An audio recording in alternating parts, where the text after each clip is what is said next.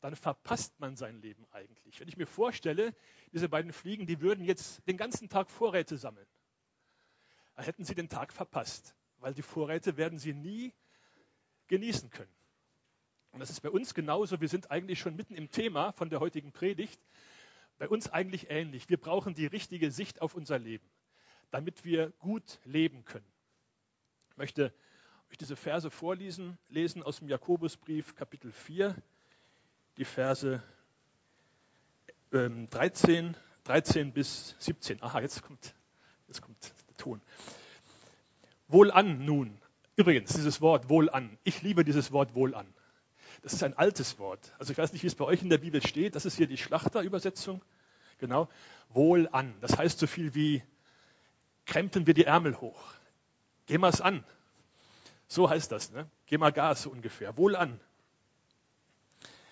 Nun, die ihr sagt, heute oder morgen wollen wir in die und die Stadt reisen und dort ein Jahr zubringen, Handel treiben und Gewinn machen.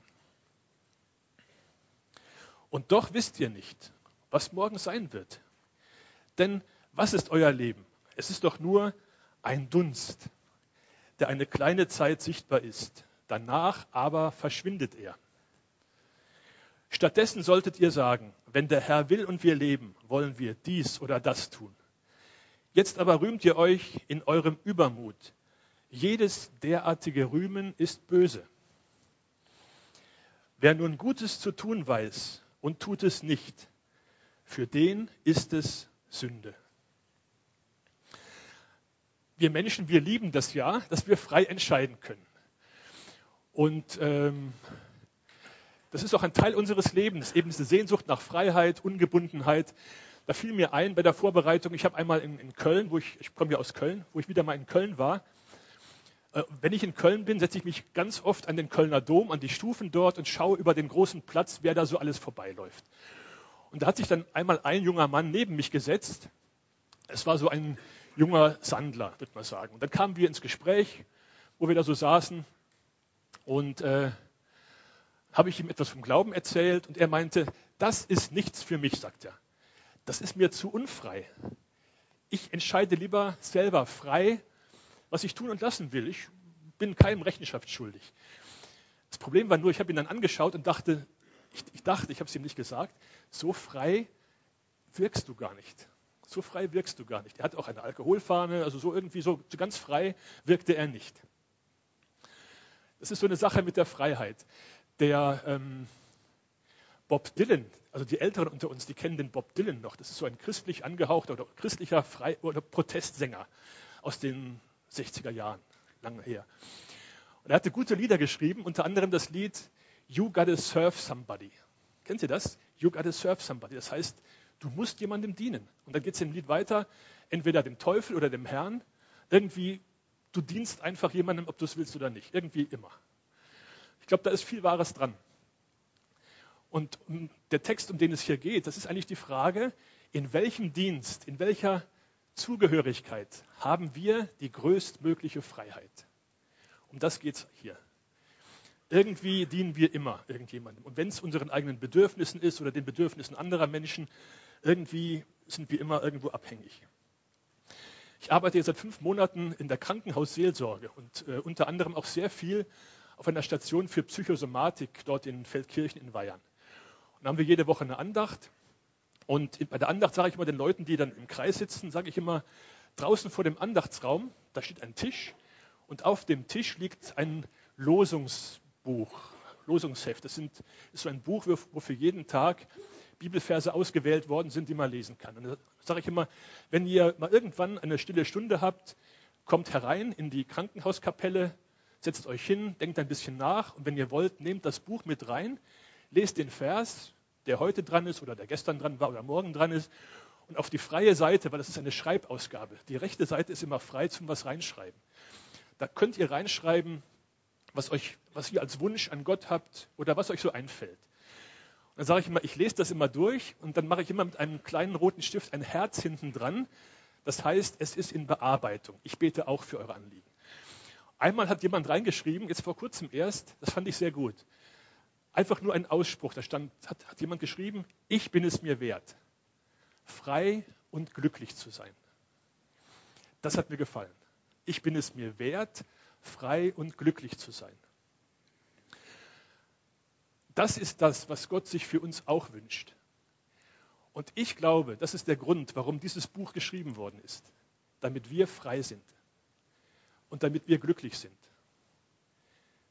Dieses Wort selig zum Beispiel heißt nichts anderes als glücklich. Gott will, dass wir frei sind, dass wir glücklich sind. Das ist sein Anliegen. Und das ist auch das Anliegen von dem Jakobus. Und deswegen schreibt er das hier auch, das Ganze was ich eben gelesen habe.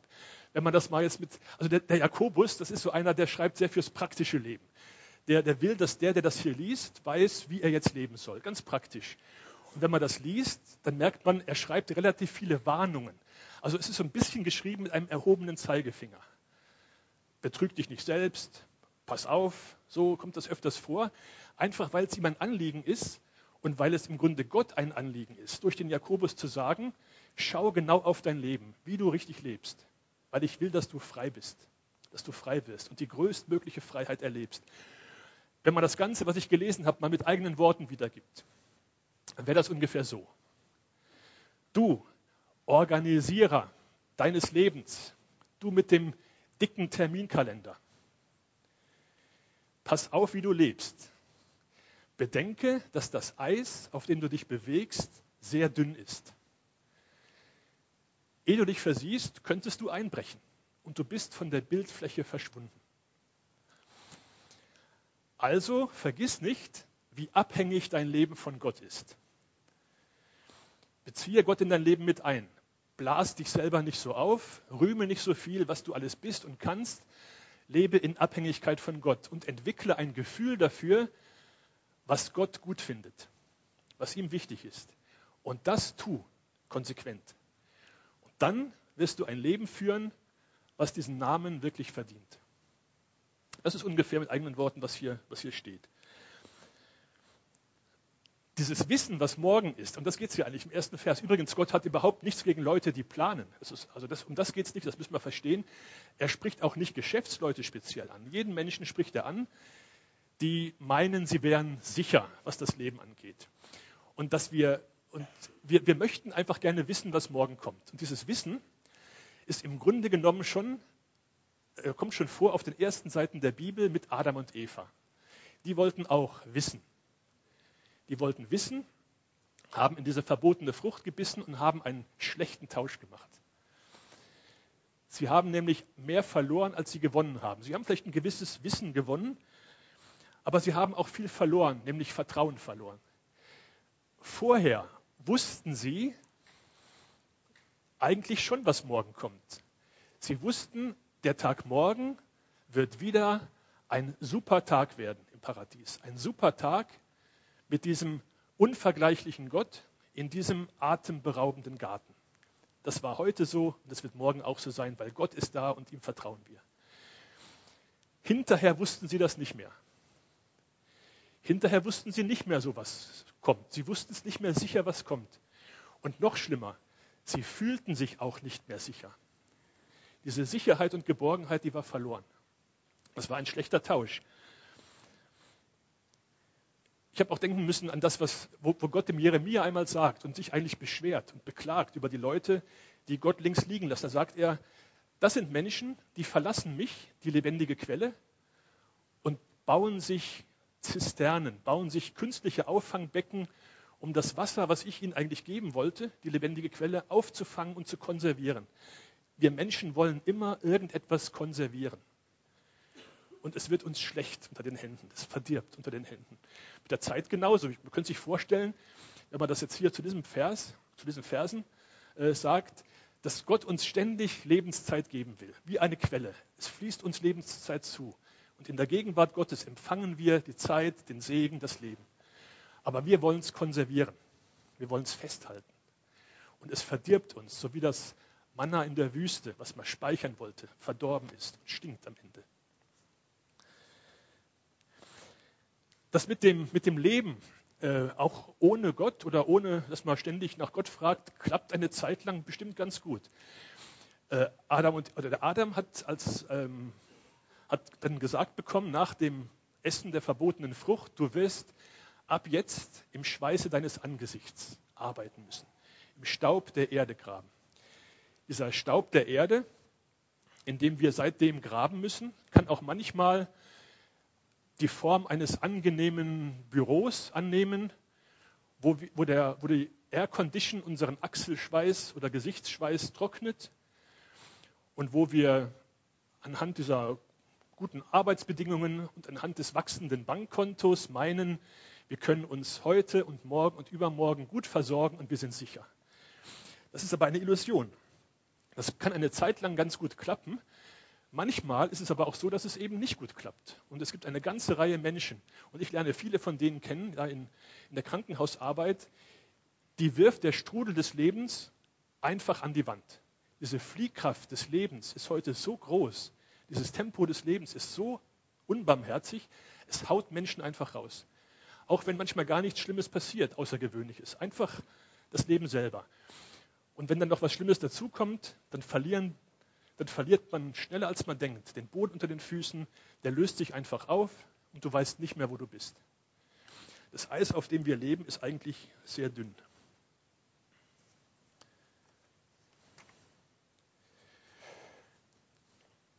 Es geht weiter. Oder der Vers 14, der heißt so, Vers 14, und doch wisst ihr nicht, was morgen sein wird. Im Grunde habe ich gedacht, eigentlich ist es gut. Wer von uns will dann gerne wissen, was morgen sein wird? Will das jemand wirklich wissen, was morgen sein wird? Also wenn ich ehrlich bin, ich möchte es eigentlich nicht gerne wissen, was morgen sein wird. Am 16. April 1726 ist der Klaus Blumenstein morgens fröhlich pfeifend in den Wald gegangen. Klaus Blumenstein war mein Ur, Ur, Ur, Ur, Ur, Ur, Urgroßvater. Wir haben eine ziemlich lang andauernde Familienchronik und da steht er drin. Der ist, ich nehme mal an, fröhlich pfeifend morgens in den Wald gegangen. Er wäre nicht morgens fröhlich pfeifend in den Wald gegangen, hätte er gewusst, was ihn an, an diesem Tag zustoßen würde. Weil die Kirchenchronik sagt, an diesem Tag wurde er von einem Eichenast erschlagen im Wald. Gut, dass er das nicht gewusst hat. Er wäre nicht fröhlich pfeifend in den Wald gezogen. Nebenbei, das nur am Rande, gut, dass der vorher seinen Sohn Johann gezeugt hat. Sonst wäre die Linie unterbrochen worden, vielleicht ständig gar nicht hier heute. Wer weiß. Okay, aber gut, dass wir das nicht wissen, was passiert. Ich finde das gut, dass wir das nicht wissen. Und wenn wir meinen, wir wüssten, was passiert, ist das eine echte Illusion. Der, der, der Jakobus sagt auch an einem anderen Vers, täuscht euch nicht selber, betrügt euch nicht selber. Es ist eine Illusion. Ihr seid nur ein Dunst, schreibt er, ein Dunst. Wenn man heute, heute ist es nicht mehr so kalt wie, wie die letzten Tage, wenn du vor die Tür gehst und hauchst einmal in die Luft, dann siehst du deinen Atem, ein paar Sekunden und er ist weg. Das ist das Bild, was dahinter steht. So ist euer Leben, sagt der Jakobus. Denkt mal drüber nach, sagt er. Was ist dein Leben? Es ist ein Dunst der nur eine kurze Zeit bleibt. Im Grunde sagt der Jakobus, du bist nicht mehr als eine Eintagsfliege. Wenn man das genau nimmt, sind wir eine 31.000 Tage Fliege. So, das ist unser durchschnittliches Lebensalter. Etwa 85 Jahre sind 31.000 Tage. Aber wenn du überlegst, sind 31.000 Tage auch nicht viel mehr als ein Tag. Gemessen in den großen Zusammenhängen ist auch nicht viel mehr. Sind ein Hauch. Aber das Gute, jetzt kommen wir, jetzt kommen wir zu einer anderen Qualität von Leben. Das Gute ist dabei, dass wir ein Hauch sind oder dass du ein Hauch bist. Du bist auch ein Hauch Gottes. In der Schöpfung hat Gott dich angehaucht, den Adam angehaucht. Und dann heißt es in der Bibel, und Adam, wurde, Adam bekam nicht nur eine lebendige Seele, er wurde eine lebendige Seele. Du bist ein Hauch Gottes. Das vergiss auch nie in all dem reden von dem Dunst und von dem Hauch, der verschwindet. Du bist ein Hauch Gottes. Du hast eine Seele in dir und diese Seele will leben. Diese Seele will so richtig leben. Vers 15. Stattdessen solltet ihr sagen, wenn der Herr will und wir leben, wollen wir dies oder das tun. Die Frage ist, welches Wollen entscheidet über uns? Wenn der Herr will oder leben wir, was wir wollen? Oder leben wir, was die Gesellschaft erwartet von uns? Wenn der Herr will und wir leben, werden wir dies oder das tun. Um was es hier geht, ist eigentlich eine Grundeinstellung. Es ist, ich glaube, es bringt nichts, wenn wir ständig bei jedem Tun fragen, will das jetzt Gott? Will das jetzt Gott? Das ist fast zwanghaft. Gut wäre, wenn wir es hinkriegen, ein Gefühl zu entwickeln, was Gott wichtig ist. Was will Gott? Was findet Gott gut? Das geht schon, einfach indem du Zeit in seiner Nähe verbringst. Wenn meine Frau einkaufen geht und sich ein Kleid kaufen will und hat drei Kleider in der engeren Auswahl und es hängen dort drei Kleider, ich wette, ich weiß, welches sie sich aussuchen wird. Wir kennen uns schon eine ganze Reihe Jahre. So stelle ich mir das vor mit Gott. Wenn du viel Zeit mit Gott verbringst, dann wirst du irgendwie spüren, das ist das Richtige. Da bin ich richtig unterwegs, wenn ich in die Richtung gehe, weil das findet Gott gut. Wenn der Herr will und wir leben. Dieses Leben, von dem jetzt da geschrieben ist, ist nicht das gleiche Leben wie vorher, wo, wo, der Jakobus sagt, was ist euer Leben? Ein Hauch. Aber wenn der Herr will und wir leben, das ist ein anderes Leben jetzt. Wenn der Herr will und wir leben, werden wir in der Gegenwart Gottes leben. Das ist das Leben in der Gegenwart Gottes. Du hörst, was Gott will und du tust es. Und das ist ein anderes Leben. Das ist, und Leben in der Gegenwart Gottes ist auch Leben in der Gegenwart. Das ist, wäre eine eigene Predigt wert. Leben in der Gegenwart. Unser Leben sind lauter Augenblicke. Du lebst jetzt in diesem Augenblick. Was in einer Stunde ist, ist vollkommen irreal. Das ist noch nicht dein Leben. Wie das wird, weißt du gar nicht. Ob du überhaupt noch dann lebst, weißt du, weißt du ja auch nicht. Was vergangen ist, ist auch schon längst verschwunden. Jetzt lebst du. Die Ewigkeit ist eine Aneinanderreihung von endlos vielen Augenblicken den Augenblick. Du musst den Augenblick leben und da spricht Gott zu dir.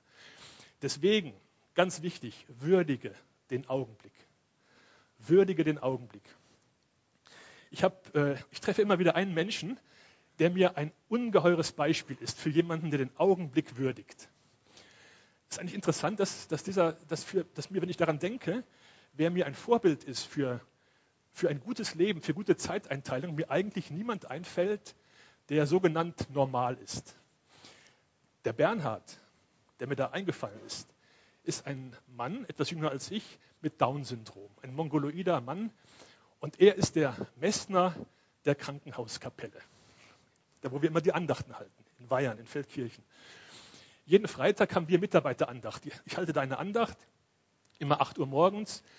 Der Bernhard ist immer 10 vor 8 da, egal ob es stürmt oder schneit oder was auch immer. Er ist da. Dann kommt er, nimmt seine Mütze herunter, hängt sie sorgfältig über die Kante seines Stuhls, zieht die Jacke aus, hängt sie sorgfältig auf den Stuhl. Und dann ist seine Aufgabe als Messner, er hat vier Kerzen anzuzünden. Eine im Stuhlkreis in der Mitte und drei Kerzen auf dem Altar. Dann geht er dahin, nimmt die Streichholzschachtel, die liegt da unten unter, der, unter dem Rednerpult, geht zu der einen Kerze, zündet die Kerze und reibt das Streichholz an der, an der Reibefläche weil er etwas langsam reibt, klappt das nicht sofort. Er braucht im Durchschnitt fünfmal langsames Reiben, bis das Streichholz brennt. Dann wird die Kerze, sie wird nicht angezündet, sie wird erleuchtet. Entschuldigung, die Kerze. Angezündet, dann nimmt er das Streichholz, bläst es aus. Weil es aber noch glüht, kann er es nirgendwo hinlegen, deswegen geht er in den Nebenraum. Unter dem Waschbecken dort ist ein äh, Mülleimer, dort wirft er es rein. Er kommt zurück. Das war die erste Kerze. So geht es weiter. Vier Kerzen zündet er so an. Das Ganze dauert ungefähr fünf Minuten. Als er einmal nicht da war, wo er krank war, habe ich es geschafft in weniger als einer Minute. Ich habe es sogar geschafft, mit einem Streichholz alle vier Kerzen anzuzünden. Aber wenn ich den Bernhard anschaue, bin ich wirklich fasziniert. Ich komme selber normalerweise zur Andacht relativ unruhig, weil ich vorher noch unsere Kleine in die Schule bringe und dann schaffe ich es meistens dreiviertel acht im Andachtsraum zu sein. Und dann kommt er und ich komme total zur Ruhe, weil der Bernhard macht das mit Andacht. Er erleuchtet die Kerzen.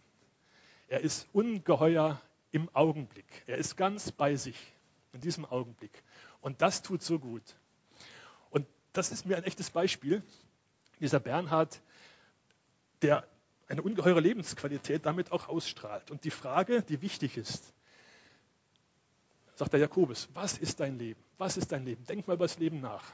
Was, was willst du mit deinem Leben? Was ist dein Leben?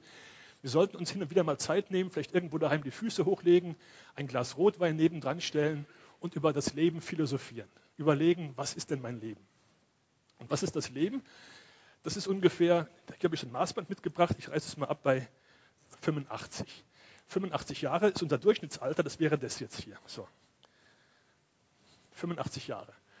Okay, ich bin 54,5, das ist 4. So, das ist vorbei. So, das tun wir weg, das, das ist irreal. Das ist noch vor mir. Hier, so viel ist. Weniger als was da auf dem Boden liegt. Gell?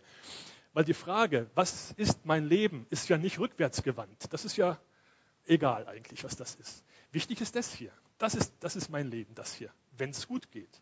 Ob das bis dahin geht, bis zu 85, weiß ich nicht. Vielleicht geht es auch bis dahin.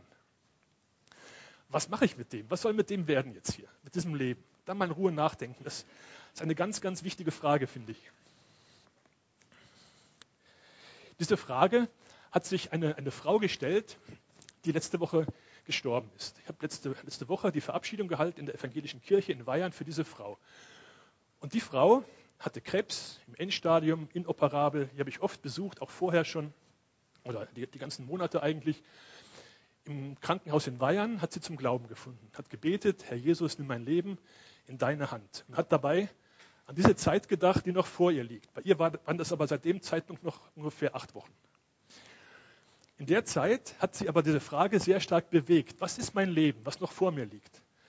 Hat darüber nachgedacht und hat angefangen, ihr Leben aufzuräumen. Sie kam wieder raus aus dem Krankenhaus, kam nach Hause und das war eine von Gott geschenkte Zeit des Nachdenkens über ihr Leben. Was ist dein Leben? Und sie hat angefangen, auch wo sie nicht mehr ganz klar war, in Tagträumen ihren Keller des Hauses aufzuräumen.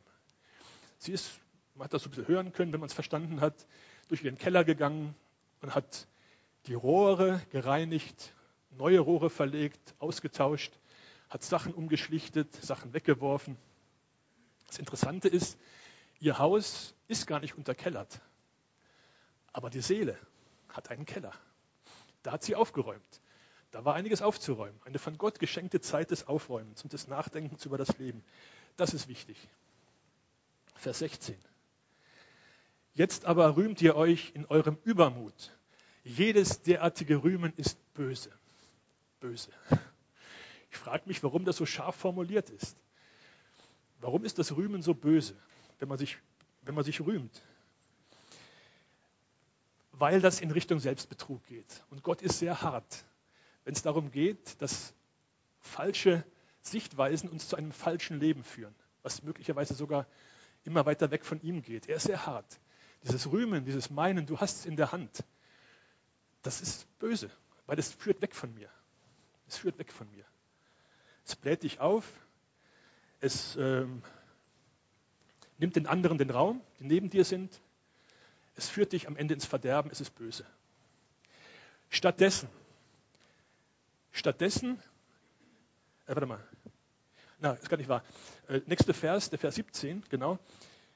Wer nun Gutes zu tun weiß und tut es nicht, für den ist es Sünde. Wir sollen Gutes tun. Wer nun Gutes zu tun weiß und tut es nicht, für den ist es Sünde. Wohlgemerkt, hier steht nicht, wer Böses tut, der sündigt, sondern wer Gutes nicht tut, sündigt. Also es gibt auch Unterlassungssünden anscheinend. Was macht man mit so einem Vers? Wer weiß, Gutes zu tun, aber es nicht tut, der sündigt. Was macht man mit so einem Vers? Ich sage es euch, wenn ich ehrlich bin, ich weiß es auch nicht, was man mit so einem Vers anfängt. Aber eins weiß ich jedenfalls, was nicht gemeint sein kann, dass wir in einen Gutes tun Stress verfallen. Weil wir ständig meinen, wir, müssen, wir tun nicht genug Gutes. Weil uns immer irgendwas, ich könnte jetzt zum Beispiel äh, na heute nicht, heute haben die Banken zu. Ich könnte morgen zur Bank gehen und unser gesamtes Geld überweisen irgendeinem Werk in Uganda. Das wäre was Gutes. Aber habe ich dann, äh, aber ich könnte doch was verkaufen, eine Uhr, sonst irgendwas verkaufen, könnte ich auch noch. Habe ich jetzt genug getan? Oder wo ist, wo ist die Grenze? Ich wüsste viel Gutes zu tun, aber tue es oft nicht. Ganz auflösen kann ich es nicht, aber es hängt damit zusammen, dass man ein Gefühl dafür empfindet, was der Herr will. Was der Herr will. Wenn man da unterwegs ist, wird man spüren, was das Gute ist, das ich tun soll. Das ist einer von den Versen, Ich nenne die immer gerne, das sind die Eiger Nordwand-Verse. Die Eiger Nordwand. Vor der kann man stehen, man will vielleicht hoch und ist vollkommen beeindruckt. Ist die hoch? Wie komme ich da jetzt hoch? Das ist auch so ein Vers. Aber eigentlich lassen wir es einfach mal stehen, dass das da so drin steht. Irgendwie treibt uns das aber auch zu Jesus, der das Ganze ein bisschen auflöst. Wenn wir mit ihm, er, er erfüllt ja viel für uns. Er erfüllt ja eigentlich alles für uns. Aber zum Schluss noch die Frage, was ist denn das Gute? Wer nun, Gutes, wer nun weiß, Gutes zu tun und tut es nicht, für den ist es Sünde. Der Jakobus hat das vorher mal gesagt, hier in einem Vers. Äh, es geht darum, wer falsch lebt, betrügt sich selbst. In Vers 27 im ersten Kapitel. Und hier steht aber eine reine und makellose Frömmigkeit vor Gott, Jetzt kommt, was das ist. Das ist, wenn du Waisen besuchst und Witwen in ihrer Bedrängnis. Das ist gut. Das will Gott. Und sein eigenes Leben vor der Welt unbefleckt zu bewahren, was wieder eine ganz eigene Predigt wäre. Aber Gott will, dass wir den bedrängten Menschen Gutes tun. Wenn wir das tun, sind wir immer auf der sicheren Seite. Das ist, das ist gut, das will Gott. Das möchte Gott, dass wir das tun. Und da schlägt Gottes Herz. In der Bibel steht übrigens drin, je weiter die Zeit zum Ende geht, desto kälter wird die Atmosphäre in der Welt. Eigentlich heißt es genau, die Liebe wird in vielen erkalten in der Endzeit. Irgendwie erleben wir das, kommt mir vor. Die Liebe wird in vielen erkalten. Ein Gutes, was du tun kannst, ist, tu etwas für die globale, für die globale Erderwärmung. Also natürlich im äußeren Sinn soll man was dagegen tun, gegen die globale Erderwärmung, aber was was das Spirituelle, Geistliche, auf Jesus zentrierte angeht. Tu etwas, dass es wärmer wird um dich herum. Mehr Liebe. Ich habe letzte Woche, ich habe, äh, weiß nicht, ob ich euch zu viel mit Beispielen nerve und ihr dadurch vielleicht den roten Faden nicht so ganz finden könnt durch diese Predigt. Manchmal habe ich selber Mühe, meinen roten Faden zu finden, aber es, es, es passt ganz gut dahin. Ich habe letzte Woche habe ich einmal erlebt, ganz, ganz deutlich, wo Gottes Herz schlägt, was ihm ungeheuer wichtig ist. Ich hatte letzte Woche einmal eine Gruppe von Leuten durch die Werke in Weihern zu führen. Das waren alles neue Diakonie-Mitarbeiter, die die Diakonie kennenlernen sollen. Habe ich ihnen das Krankenhaus gezeigt, die alten Einrichtungen und auch die Werkstatt für Menschen mit Behinderung. Und da hatten wir ein junges Mädchen, die Jasmin, auch ein Mädchen mit Down-Syndrom, mongoloides junges Mädchen, die hat uns erklärt, was sie da so macht, uns allen. Und die hat so nett erklärt. Sie stellt, ach, was sie alles herstellt, Filzarbeiten, alles Mögliche. Ganz, ganz viel, hat lustig erklärt. Wir haben uns alle gefreut an ihr. Und dann, am Schluss sagt sie, und da hinten, sagt sie, ist der Seifenspender neben dem Waschbecken. Man muss sich immer die Hände waschen. Immer die Hände waschen. Und dann, lächelt sie verschmitzt, und dann darf man nicht mehr in der Nase popeln. Und dabei zeigt sie ihren Finger hoch, das Corpus Delicti, das Werkzeug für die besagte Tätigkeit. Man darf nicht mehr in der Nase popeln. Und dabei hat sie gelacht und wir haben alle gelacht. Und ich habe so deutlich gespürt, wie Gott sich so sehr freut über die Jasmin und über die Menschen, die ihr so ein Leben ermöglichen dort. Da war Gott zu Hause. Gott ist überall unterwegs, das wissen wir ich sage es mal so, ein bisschen salopp vielleicht, Gott ist überall unterwegs beruflich. Aber in seiner Freizeit ist, ist Gott am liebsten bei dem Bernhard und bei der Jasmin. Glaube ich, meine Überzeugung. Ich glaube, viele von uns, jetzt komme ich zum Schluss, viele von uns leben falsch und leben zu angestrengt, weil wir so manche Lektionen nicht verstanden haben. Also nebenbei, ich reihe mich da vollkommen mit ein ich will das nicht über euch sagen, wir leben entweder unseren Willen, auch wenn wir Christen heißen, entweder unseren Willen oder den Willen von anderen Menschen oder den Willen der Gesellschaft und sind sehr konform mit dem, was man so tut. Aber was Gott will, auch wenn es einen Sündenfall gab, bin ich überzeugt, wir alle, du und ich, sind immer noch dazu berufen, mit Gott im Garten spazieren zu gehen, wenn der Tag kühler wird. Das kann man lesen. Gott geht im Garten spazieren, das ist aber kurz nach dem Sündenfall, wo der Tag kühler wird. Oder Gott wandelt im Garten heißt. Ich nehme an, das war eine Gewohnheit von Gott. Vor dem Sündenfall auch eine Gewohnheit, denke ich mal, mit Adam und Eva darum zu laufen, den Garten anzuschauen. Was die an dem Tag alles so in dem Garten erledigt haben, wie sie den gestaltet haben und so. Mit Gott spazieren gehen, wenn der Tag kühler wird. Das sollte, egal was wir sonst noch tun, sollten wir das nie vergessen. Dazu sind wir immer noch berufen. Und dann fragt Gott, hast du Zeit, mit mir spazieren zu gehen? Wir sagen, Moment mal. Morgen zwischen 8.30 Uhr und 9 Uhr wäre noch ein Termin frei. Wir, die wir so planen gell, und, und die Zeit in Zisternen fassen. Zum Schluss noch, ganz zum Schluss. Ich glaube, das will Jesus von uns, dass wir viel mehr die Augenblicke leben. Und ähm, ein, ein, Beispiel oder ein, ein Hinweis noch zum Schluss eben. Ich glaube, dass Jesus viel mehr will, dass wir den Augenblick würdigen, dass wir viel mehr leben wie die Vögel und wie die Lilien. Das Beispiel von Jesus. Ähm, die Vögel, vielleicht sagt er uns, schwirre mehr in der blauen Luft herum und zwitschere zur Ehre des Schöpfers. Mach dir nicht so viel Sorgen, ob die Körner auf deinem Konto für morgen reichen. Gott versorgt dich, sagt Jesus. Wiege dich so wie die Lilien auf der Wiese mit den anderen Blumen im Wind. Du bist so schön. Ich habe dich so schön angezogen, mehr als die Könige und die Königin. Es stimmt zwar, so langsam verwelkst du. Irgendwann fällst du. Aber nur, um dann noch schöner zu blühen und noch freier zu blühen. Das sind Bilder, die wecken Sehnsüchte in uns, glaube ich, in mir zumindest. Und diese Sehnsüchte sind dazu da, damit wir lernen, mehr so zu leben in den Augenblicken. Ich möchte noch beten zum Schluss. Herr, wir danken dir,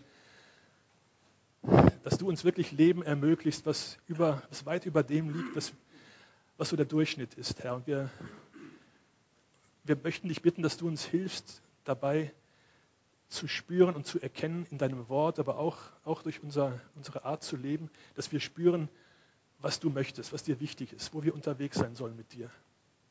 Danke, Herr, dass du uns lösen willst von, von all den Konformitäten der Gesellschaft, die uns so stark prägen oder von unserem eigenen Bild, wie man leben sollte, was uns auch so stark prägt. Hilf, dass wir immer wieder zurückkommen zu diesem Spazierengehen mit dir im Garten, wenn der Tag kühler wird. Amen.